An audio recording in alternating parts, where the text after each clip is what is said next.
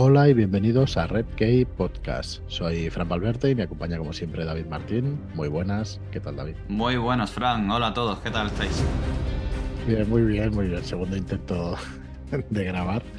Porque bueno, el chip hay que, hay que concentrarse para grabar, no puedes hacer dos o tres cosas a la vez, o por lo menos en mi caso, hay gente que sí, pero yo no. Pero bueno, ya estamos aquí, nada, hoy con una píldora pequeñita, ¿no? Queríamos charlar de una cosa concreta y no sé cuánto durará, 10 minutos, 20. Eh, dos horas. dos horas. no, pero, pero puede alargarse un poquito, aunque no, no creo, no creo.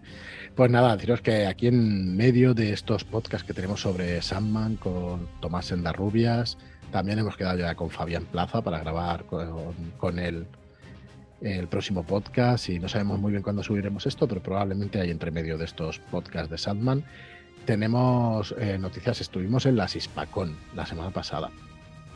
Eh, estuve yo, tuve la suerte de estar yo, que se celebraban en Ferrol, en el Ferrol en Galicia, y la verdad es que unos, eh, unas jornadas em, montadas por la Asociación Española de Fantasía, Ciencia Ficción y Terror, por la Asociación Pórtico, y que bueno, me encantó, la verdad es que me encantó asistir.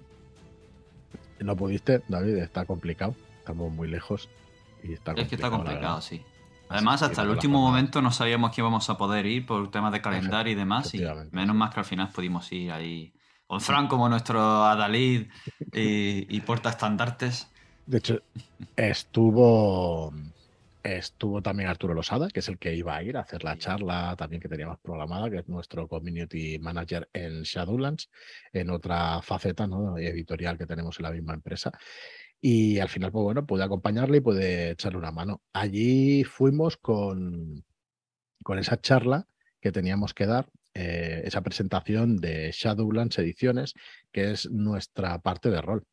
Es la parte donde editamos rol en la empresa y donde, bueno, ya llevamos tres o cuatro años trabajando y sacando un montón de libros. Así que pudimos hacer la presentación, le eché una mano a Arturo, que no la necesita para nada, la verdad es que le hubiera quedado estupendamente, pero me, gustó muchísimo ir y me hizo mucha gracia presentarlo allí.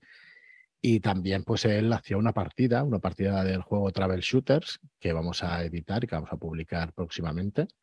Y que bueno, que es un juego para vivir aventuras en, eh, basadas en el cómic francés y belga de los años 60, 70, y 80, ¿por qué no? Mm. De esas Una maravilla. Y luego el libro, el arte, la maquetación, todo. Es que parece que, que estás leyendo uno de estos cómics de Spirou, Tintín. es una maravilla. Sí, David está ahí traduciéndolo y luego ya pues a edición y a ver si lo maquetamos pronto y lo podemos sacar pues para diciembre, yo creo, una cosita así. Eh, si tenéis curiosidad sobre todas estas cosas, pues tenemos un podcast, digamos, hermano, que es Charlas desde Shadowlands, o la página web, shadowlands.es, donde veréis todo tipo de juegos de rol. Y es verdad que tengo que recordar que hagamos un poquito más de referencia mm, de una editorial a otra, ¿vale? De un sello editorial a otro. Tenemos, aquí nos escucháis como Red Key Books, pero también tenemos el sello editorial de Shadowlands Ediciones para juegos de rol. Así que, bueno, a ver si lo podemos ir diciendo. Y desde Shadowlands también, desde el podcast de Shadowlands, que ya son casi 700 episodios, 677 pues también, ¿no? Que, sepa la gente pues que estamos ahí en Red Key Books editando novela de fantasía y todo eso. ¿Cómo me enrollo? Es alucinante. No, pero es verdad. Eh, o sea, mm, ¿os ha gustado el rastro del rayo? Pues podéis pasar a, Shadowlands, coger uno de estos juegos, uno de estos sistemas y vivirlo, hacerte un personaje como si fuera Maggie Hosky y tú fueras una cazadora de criaturas. Totalmente. Pues bueno, estuvimos en, como decimos, en, la feria, en las jornadas eh, de la Sispacón. Eh, se llevan haciendo, bueno, la asociación tiene 40 años y yo no sé el histórico, pero tiene, tiene, esta feria tiene también bastante, bastante solera, bastantes años.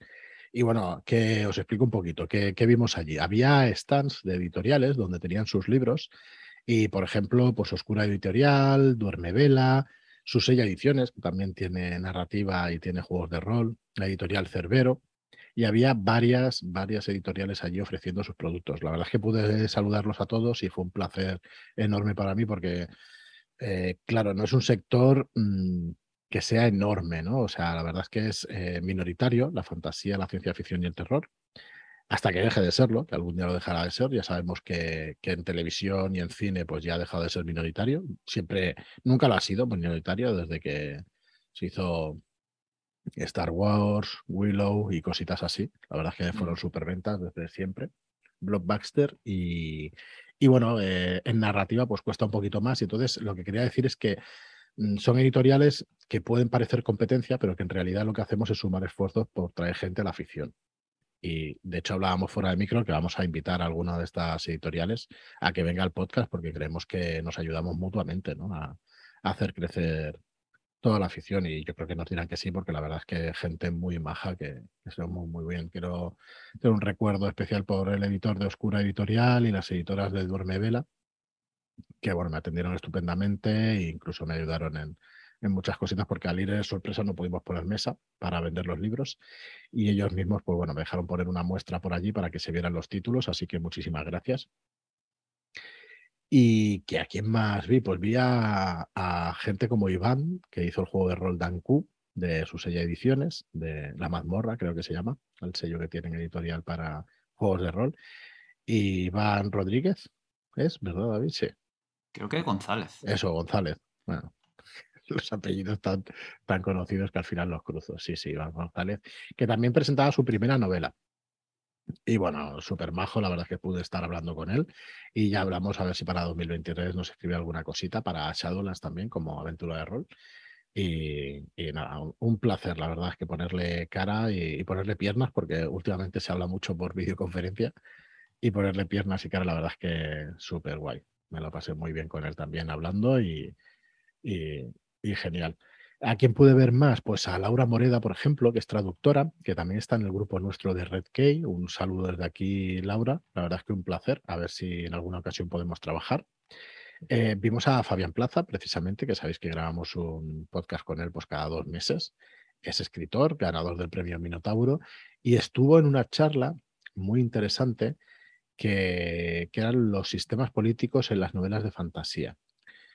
Y la verdad es que tiene una visión, eh, bueno, Fabián tiene una visión fantástica, muy original de los temas. Fabián es rolero, escribe también juegos de rol y creo que eso le da una visión también muy interesante. Ha, hecho siempre aventuras muy distintas a las que podemos ver en, cualquier otro sitio. Y sinceramente eso creo que le da una visión, pues lo que decía, distinta a, todo. Entonces, eh, me gustaron mucho su aportación, la de Fabián, y la de Ada Palmer, que es autora de una tetralogía que se llama Terra Ignota y que precisamente es una, una tetralogía política o, con un fuerte peso de los sistemas políticos y fue una charla muy, muy interesante. Entre algunas perlas que se dijeron fueron que hay autores o filósofos o desde siempre se ha sabido que el problema de la corrupción, por ejemplo, no son los sistemas, el problema de la corrupción es la propia naturaleza humana, ¿no? Porque al cabo de años de llevar un sistema político, uno siempre encuentra la manera de saltarse la ley pues para tener corrupción. Entonces siempre estamos pensando de qué manera podemos poner un sistema que sea infalible, pero es que eso es imposible, porque le vamos a dar la vuelta como queramos para, como queramos, como podamos, para poder, bueno, para, para meter esa corrupción, ¿no? Y para poder beneficiarnos del sistema de una manera más, eh, más directa, ¿no? Nosotros mismos. Así que, bueno, una, charla muy, muy interesante, como un montón de charlas que se hicieron, que se hicieron en estas jornadas. Eh, las jornadas Hispacon son itinerantes, así que el año que viene nos toca en Zaragoza, un poquito más cerca de Barcelona, aunque a ti te sigue pillando un poco, un poco lejos de ahí, pero bueno, un poquito más cerca y, sí que esperamos ir, ir para Planificación, unas buenas botas y pan del camino, se llega a todas partes. Totalmente. Totalmente.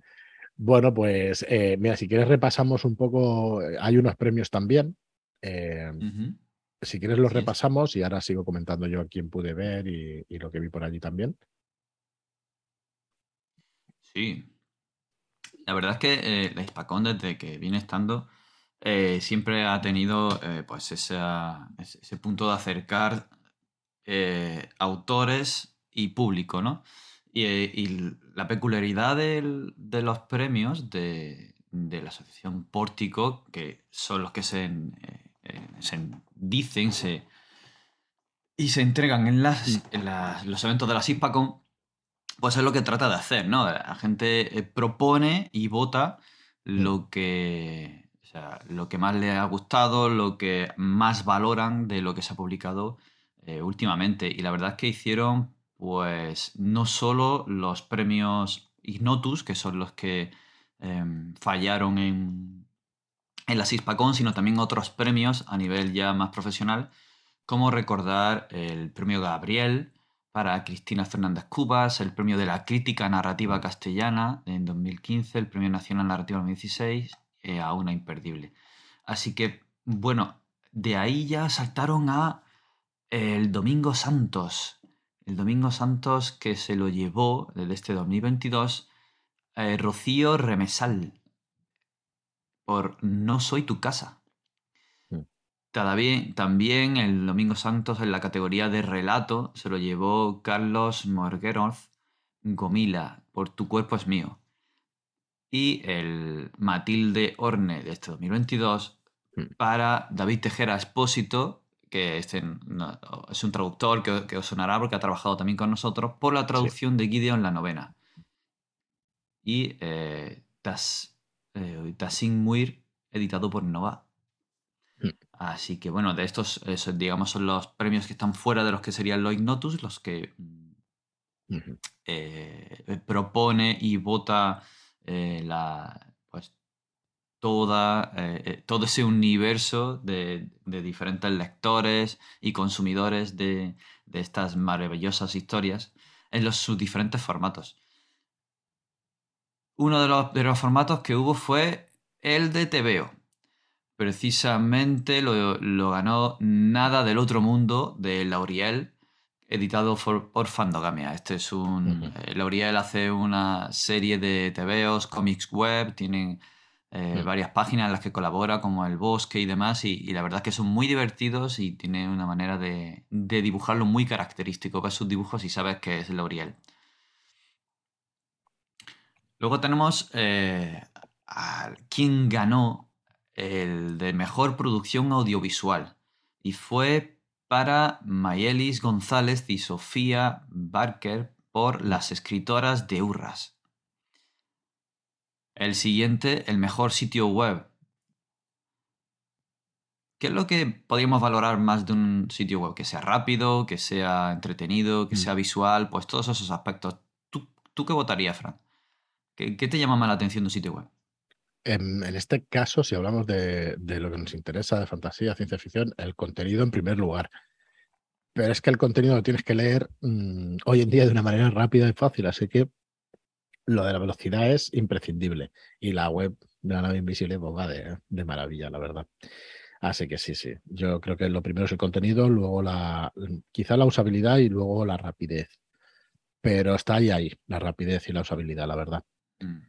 Lo bonito que sea para mí es un poco secundario, pero es importante también. Es una cosa que también hay que cuidar y es importante. De hecho, ya tiene la nave invisible, tiene el premio Notus en el 2018, 2019 y 2020. O sea que no es casualidad. Ya, imagino que es sobre todo por el contenido, pero ya te digo que, bueno, es que aquí tenemos cientos de, autoras. ¿eh? Y de autores, hay algún autor y eso, pero en general autoras que es un, blog dedicado a las autoras de fantasía, de ciencia ficción y, de terror. La verdad es que no me extraña, no me extraña que lo, que lo gane. ¿Y tú qué opinas? Es una muy buena web. Es una muy buena web. A mí me llama la atención eh, el aspecto de cómo está organizada la información mm. y equilibrado con lo visual.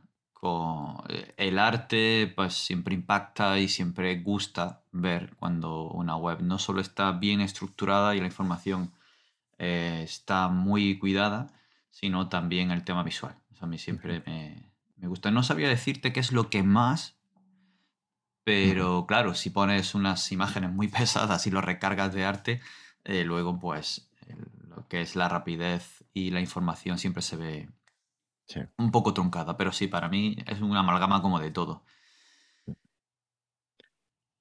Pues bueno, si quieres podemos pasar al siguiente premio, que es el de la mejor revista. Eh, aquí, para sorpresa de muy pocos, eh, fue Windumanoz, esa gran publicación en la que siempre nos traen en cada número lo mejor del género, recomendaciones, análisis, entrevistas, eh, relatos. Y bueno, con la dirección de Alex Sebastián, David Turrón y, Víctor Blanco, pues bueno, con la gran cantidad de personas que, colaboran con ellos, que hacen artículos para ellos, se ha convertido en una de las revistas de referencia, si no la revista de referencia en nuestro país de la literatura de género. Que además tienen también podcast. Si os interesan las píldoras que hacen, los monográficos y demás, eh, os lo recomiendo bastante. Primero escuchad el Red Key Podcast, que también tiene lo suyo.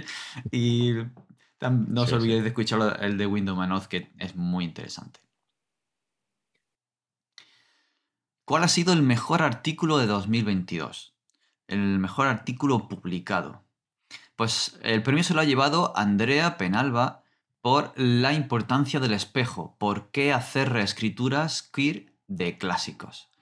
Fue publicado en la nave eh, invisible y tuvo bastante repercusión en esta eh, visión de hacer una reescritura, hacer una reinvención de los clásicos para adaptarlos a los tiempos, a, las nuevas tendencias y a lo que la nueva sociedad pues pide, ¿no? Quiere ver reflejado, cuál es su importancia, así que os lo recomiendo que paséis por, por la nave invisible y le echéis un vistazo porque es muy interesante.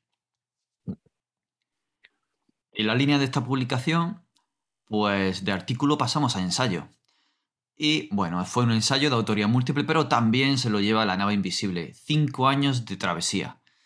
Es eh, un muy buen ensayo. Si queréis podéis pasaros también por la nave invisible y no solo podéis ver su web, podéis ver el artículo de Andrea de la importancia del espejo, sino también este ensayo de los cinco años de travesía. Así que no os perdáis esa ocasión de pasar por allí. La nave invisible, recordadlo. Luego tenemos, pasamos de las letras a la imagen. La mejor ilustración de 2022. Fue la cubierta de Las bestias olvidadas de Eld, de María Matos, para Duerme Vela Ediciones. No sé si la habéis visto, sí, pero la han votado por algo, ¿no, Frank? Está muy chula. Está muy chula, está muy chula. La verdad es que sí. La verdad es que siempre que haya estas cubiertas eh, llamativas, que evoquen, o simplemente que te guste quedarte mirándola. Eh, es muy, no sé, a mí me, gusta mucho. Eh, incluso si la cubierta o la ilustración es sencilla, pero está como integrada en lo que es el libro, en lo que es portada. me parece una maravilla cuidar ese aspecto también del libro y de la publicación. Yo iba a deciros que que además es característico en las ediciones de Duerme Vela. Las portadas son, si las miráis, eh, realmente se sabe prácticamente cuál es la editorial. No tengo muy claro, porque no lo conozco tan en profundidad, si vienen de la edición original, pero yo diría que no, que las rehacen. Y son muy pictóricas y muy evocadoras las portadas de Duerme Vela. La verdad es que tienen, son muy características. Yo creo que se puede adivinar si es de una editorial por ver una portada directamente. Así que felicidades porque porque está muy chula, sí. Y, casi todas las portadas de Duerme Vela ediciones me gustan mucho, o sea que muy bien elegido. ¿Crees que llegaremos algún día a decir, uy, esta portada de Red Books? Yo ya sé cuáles son, no lo tengo difícil. claro, desde su inicio hay alguna que cuesta mucho, ¿eh? que cuesta mucho. Es el ilustrador Andrés Saez Marlock normalmente, alguna traemos de, de editoriales originales, pero cuando las hace él, sí que yo creo que podría llegar a adivinar quién las hace, quién las hace él, ¿no? Pero bueno, la verdad es que algún día, algún día. Bueno, pues dejamos las imágenes y el arte mm, pictórico para volver a las letras. ¿Cuál ha sido la mejor antología, la más valorada de 2022? Pues ha sido para el año noveno de Cuentos para Algernon seleccionada por Marcheto, una web y un blog que no podéis perder con sus mm. traducciones, con sus antologías. Cuentos de Algernon, no lo perdáis. buscarlo en, vuestro eh, buscador, eh, a la redundancia, no quería decir ninguno en concreto. Em, pero sí, Marcheto hace un trabajo espectacular y sus antologías son muy buenas. También ha ganado el mejor cuento, ¿no? Señor Muerte, de Alex Harrow también, el de la web de Cuentos para Algernon, que es traducción de Marcheto también. Efectivamente. Señor Muerte, de Alex Harrow. Si es que es un eh, cuento de Algernon de, de Marcheto, es que es una de esas webs que no, no puedes dejar de visitar y de, leer. Sus traducciones, las, las, antologías, en fin. Es, es una maravilla. De hecho, eh, creo que fue ella quien, leyendo sus diferentes relatos, soltó la liebre de que quizá era eh, KJ Parker, era Tom Holt. Pues ¿Fue ella quien lo descubrió? Es posible, la verdad es que no me acuerdo.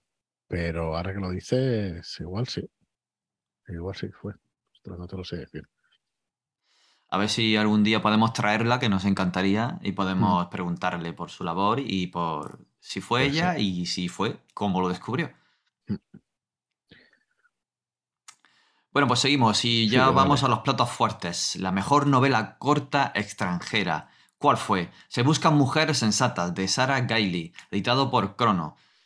Y bueno, con traducción de Carla Bataller. ¿La has leído? Yo no, yo no he tenido la ocasión de leerla. No, pero Sarah Gailey es una autora espectacular. Así que bueno, mm, muy, muy contento de que ganara esta novela corta Sarah Gailey, que tiene un futuro muy interesante por delante. Es una de esas autoras que puedes decir que eh, es sinónimo de que es un buen trabajo hecho. Sí.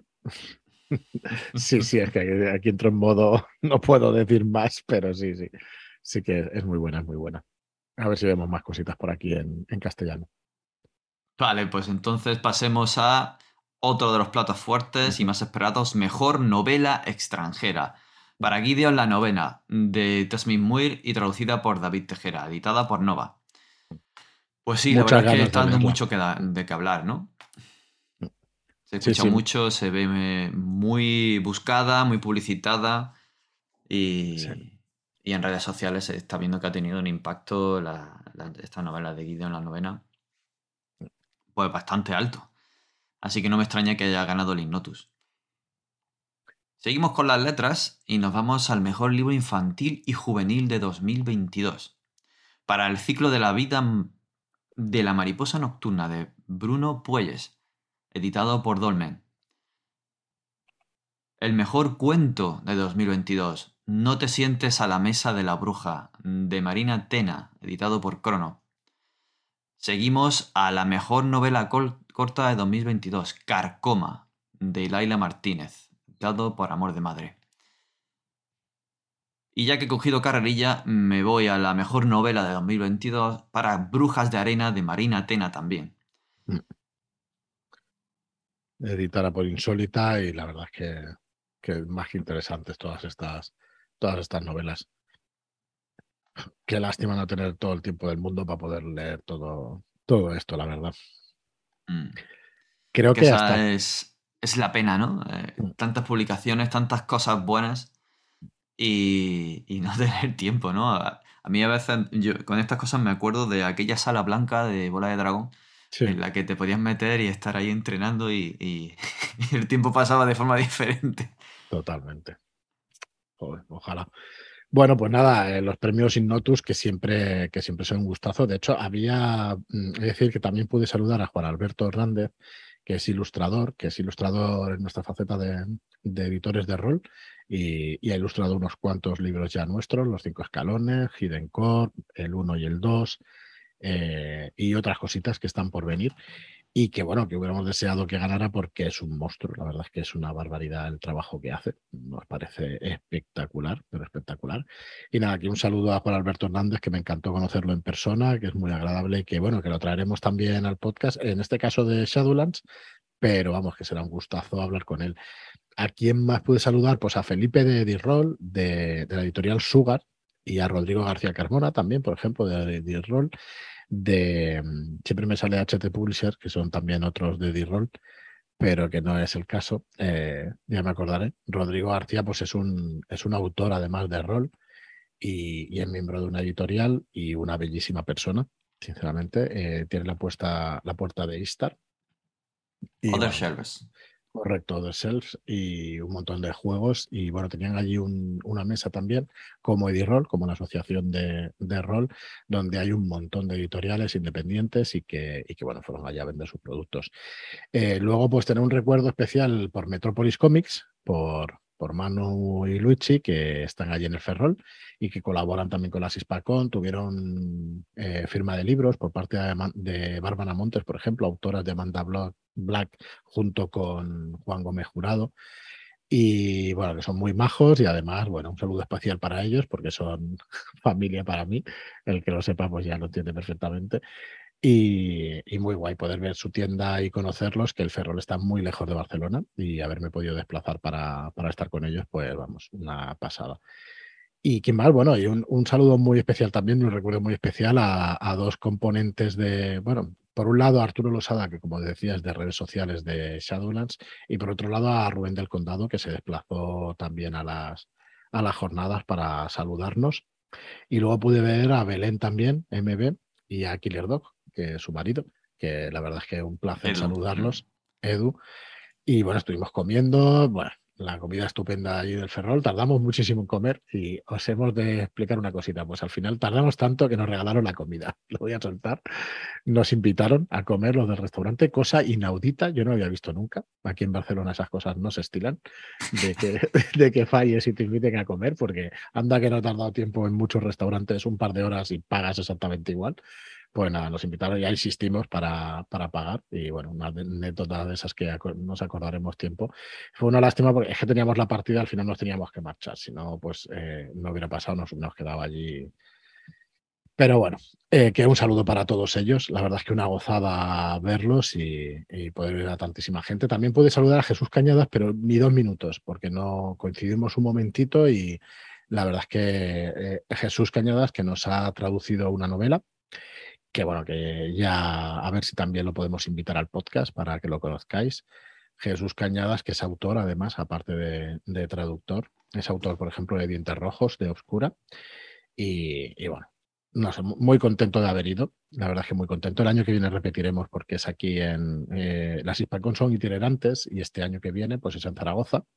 Y me encantará, pues también pasarme y, poder saludar a, a todas las personas que, que pueda, porque la verdad es que es un montón. Me he dejado seguramente más de la mitad de la gente que vi, pero fue un placer enorme conocerlos a todos. La presentación, como digo, muy bien. La irán en el canal de YouTube, irán pasando estas presentaciones. Y, la verdad es que súper contento de haber ido y de haber conocido tanta gente, saludarlos y ver que, bueno, la buena salud que tiene la fantasía, la ciencia ficción y el terror en nuestro país.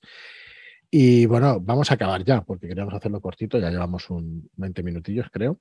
Y voy a acabar diciendo que el día 19 empieza ya, tenéis en tiendas, no es que empiece, tenéis en tiendas eh, historias de Suya, la maestra del té y la detective, y Siete de Infinitos. Historias de Suya, escrita por Adrienne de Bodar, por la autora Adrienne de Bodar. Eh, ciencia ficción súper original, no os lo perdáis porque, porque realmente vale muchísimo la pena una autora que va a dar mucho que hablar en los próximos años, que ya lo está dando en, el extranjero y que, bueno, esperamos que trayéndola aquí en España, pues también os guste y la conozcáis. Así que lo podéis encontrar, la podréis encontrar ya en tiendas, la novela de Alice de Bodar, eh, Historias de Shuya. Dos novelas cortas unidas en esta, en esta novela. Y bueno, que es una muestra de su trabajo estupendo y además con, con un prólogo de Leticia Lara, a la que también vi el Asispacón, ya me la dejaba y que me hizo además de, traductora con Ada Palmer, que pude tener unas palabras con ella. Yo chapurreaba lo que podía. Eh, y bueno, fue un placer conocerla también, a la autora de Terra Ignota. Y nada más, la verdad es que nada más, no quiero alargarme mucho más. Volvemos también la, semana que viene, o esta semana, no sabemos cuándo liberaremos este podcast con, con el, el capítulo más esperado del podcast de Sandman, ¿no? El de las benévolas que nos toca ya. Sí, que la verdad es que acabo de leerlo y estaba, estaba todo orquestado desde el principio y estaba todo bien medido, seguro, en la mente de, de Gaiman. Así que nada más. Muchas gracias a todos y a todas por escucharnos y, nada más, hasta el próximo programa. Hasta el próximo programa. Eh, hoy no me puedo despedir sin recordaros que en el número 30 de nuestros podcasts tenéis una entrevista que le hicimos a Blanca Rodríguez de precisamente la asociación Pórtico, que son los que se encargan de hacer la Spacon. Si queréis conocer más de Pórtico, de su asociación, de la Spacon, de los premios, eh, os recomiendo mucho que os paséis por él y os dejaremos el enlace en la entrada del blog para que hagáis clic y la escuchéis, porque es muy interesante. Así que nada más. Ya ahora sí, me despido. Hasta la próxima. Hasta luego.